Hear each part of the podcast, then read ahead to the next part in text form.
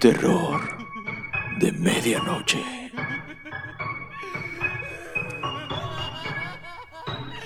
Las voces.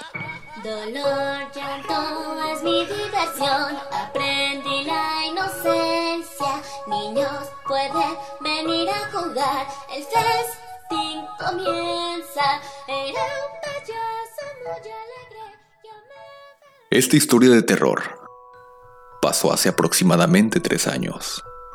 Mi abuela tenía bastante de que había fallecido. Nosotros vivimos en el piso de arriba, mientras mis abuelos en la parte de abajo. Todo comenzó una tarde donde mis padres y mi tía, que ella cuidaba de mi abuelo, decidieron salir a una fiesta. Mis hermanos y yo nos rehusamos a ir, por lo que a ellos les pareció buena idea que cuidáramos a nuestro abuelo. La noche llegó, y los tres bajamos al primer piso para cuidarlo. Todos llevábamos algo para pasar el rato en lo que llegaban. Yo un libro, mi hermano su celular para escuchar música y el más pequeño su videojuego portátil. Nos situamos en el cuarto de mi tía, que se encuentra conectado de manera poco convencional. En la parte de abajo hay tres recámaras, las cuales están unidas una con otra, como un andén de tren, siendo la del fondo donde solía dormir mi abuela, en la de en medio mi abuelo y en la primera mi tía, donde estábamos los tres acostados en la cama. No podíamos poner la televisión, ya que mi abuelo se dormía desde muy temprano al estar enfermo. Él no podía caminar bien y estaba quedando prácticamente ciego. Todo transcurría normal, tranquilo. Los tres estábamos concentrados en lo que llevábamos para hacer. Todo era silencio. Terror de medianoche. Al poco rato, mi abuelo llamó a alguien para ayudarlo. Como yo soy el mayor, fui. Dijo que no habláramos tan alto, que porque ya era muy noche. Yo extrañado le comenté que desde que llegamos estábamos en silencio. Él solo se volteó y continuó durmiendo. Yo regresé al cuarto con mis hermanos, los cuales me preguntaron qué era lo que necesitaba mi abuelito. Les dije que no era nada y seguimos en nuestros asuntos. Transcurrió un poco más de tiempo y yo comencé a escuchar algo y a sudar frío. Hice una pausa en mi lectura y me dispuse a escuchar atentamente. Comencé a escuchar muchos susurros y voces a un lado de mi oreja. No paraban. Cada vez los oía más y más fuerte, rápido y cerca.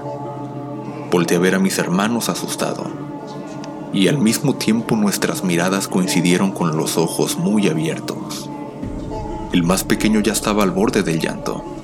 Comenzó a gritar que mi abuela lo estaba llamando. Mi otro hermano solo dijo que eran susurros muy fuertes, tanto que los escuchó aún con los audífonos. No sabíamos de dónde provenían, pero estábamos seguros de que venían de algún cuarto. Mi abuelo comenzó a llamarme de nuevo en ese instante. Los tres estábamos muy asustados y seguíamos escuchando esas voces cerca de nosotros. No paraban. Tenía pavor de pararme y avanzar hacia la habitación de mi abuelo y ver al fondo en el otro cuarto algo más.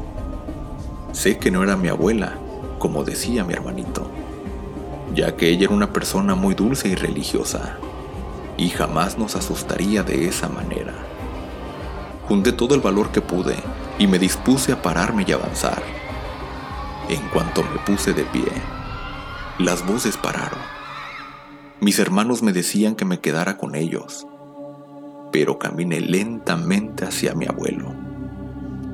Y lo único que me dijo fue, me dijeron que ya vienen por mí, y yo no me quiero ir todavía. Me quedé frío, helado y corrí a llamar por teléfono a mis padres para que se regresaran lo más rápido posible. Mis hermanos estaban en shock, porque también alcanzaron a escuchar lo que dijo mi abuelo. Comenzaron a llorar y entrar en pánico. No tardaron más de 10 minutos en volver mis padres y mi tía. Les contamos lo que había pasado, y extrañamente nos creyeron a la primera.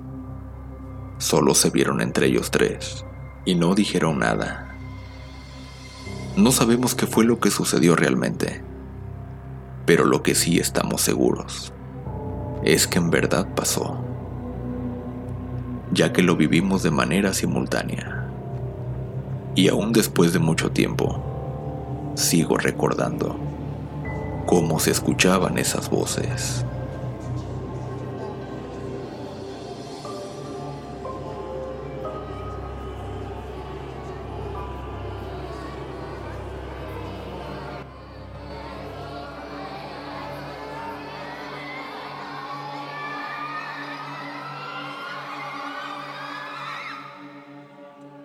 Terror de medianoche.